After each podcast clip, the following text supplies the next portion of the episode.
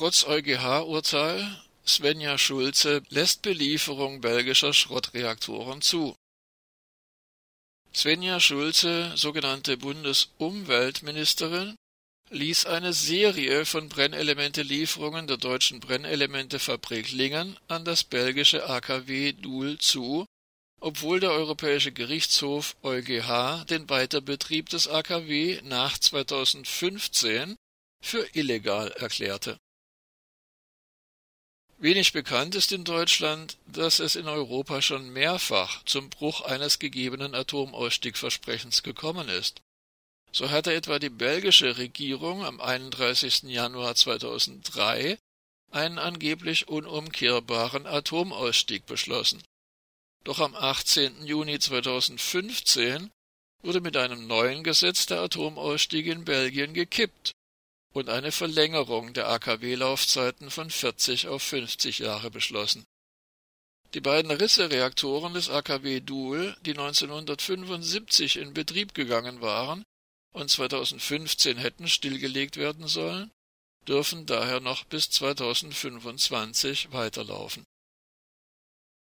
2015 wurde jedoch verabsäumt, die gesetzlich vorgeschriebene Umweltverträglichkeitsprüfung und die dabei unumgänglichen Anhörungen durchzuführen.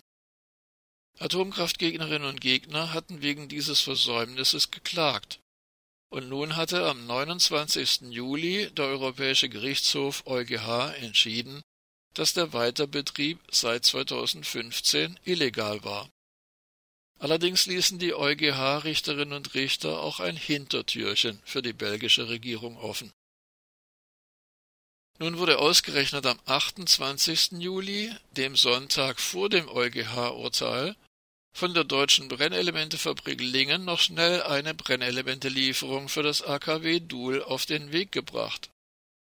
Nach Recherchen mehrerer Anti-Atomkraft-Initiativen sowie des Bundesverbandes Bürgerinitiativen Umweltschutz BBU und der atomkritischen Ärztinnen und Ärzteorganisation IPPNB verließen im Juli insgesamt sechs Brennelementetransporte die niedersächsische Atomfabrik in Richtung Belgien.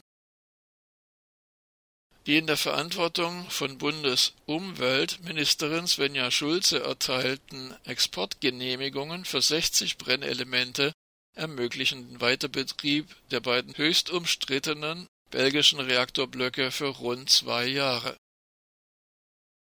Zitat die jetzigen Informationen legen den Verdacht nahe, dass die sechs Brennelemente-Transporte von Lingen nach Doel im Juli mit großer Eile abgewickelt wurden, um noch bis zur Urteilsverkündung Tatsachen zu schaffen. Warum sollten sonst ausgerechnet an einem Sonntag, nur einen Tag vor der Urteilsverkündung, die letzten Brennelemente Lingen verlassen haben? Warum hat das Bundesumweltministerium dies alles durchgewunken? fragt Alexander Wendt vom Lingener Bündnis Agil Atomkraftgegnerinnen und Gegner im Emsland. Auch Matthias Eickhoff vom Aktionsbündnis Münsterland gegen Atomanlagen kritisierte das Vorgehen der sogenannten roten Bundesministerin, die ansonsten gerne in Sonntagsreden die Einhaltung des deutschen Atomausstiegversprechens beschwört wenn der in Deutschland im Fukushima-Jahr 2011 zum zweiten Mal versprochene Atomausstieg, nachdem er 2010 gebrochen worden war, ernst gemeint wäre, hätte auch der Weiterbetrieb der Brennelementefabrik Lingen und der Urananreicherungsanlage im westfälischen Kronau verboten werden müssen. Auch ein Exportstopp, der zumindest die Belieferung einiger besonders umstrittener Atomkraftwerke untersagt hätte, ist juristisch möglich. Bereits 2017 hatte ein Rechtsgutachten bestätigt, dass ein solcher Exportstopp sowohl für angereichertes Uran als auch für Brennelemente rechtlich problemlos möglich ist. Daraufhin war im sogenannten schwarz-roten Koalitionsvertrag eine, so wörtlich, Prüfung vereinbart worden, wie zu erwarten ohne Ergebnis.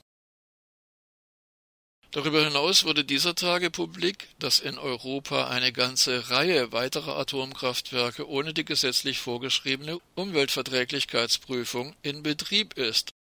Es handelt sich um mindestens 18 Reaktorblöcke, die offensichtlich illegal am Netz sind.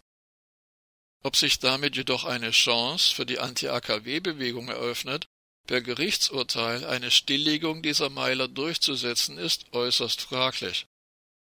Die Richterinnen und Richter des EuGH ließen das Schlupfloch offen, dass die beiden Reaktoren des AKW Duhl vorläufig, was auch immer vorläufig bedeuten soll, in Betrieb bleiben dürfen, weil ansonsten die Stromversorgung Belgiens gefährdet sei. Dabei handelt es sich aber offenkundig um Nonsens, da mehrere Reaktorblöcke in Belgien schon des Öfteren monatelang außer Betrieb waren und Belgien sich in dieser Zeit problemlos mit Stromimporten versorgen konnte. In Europa ist seit Jahren ein gigantisches Überangebot auf dem Strommarkt festzustellen.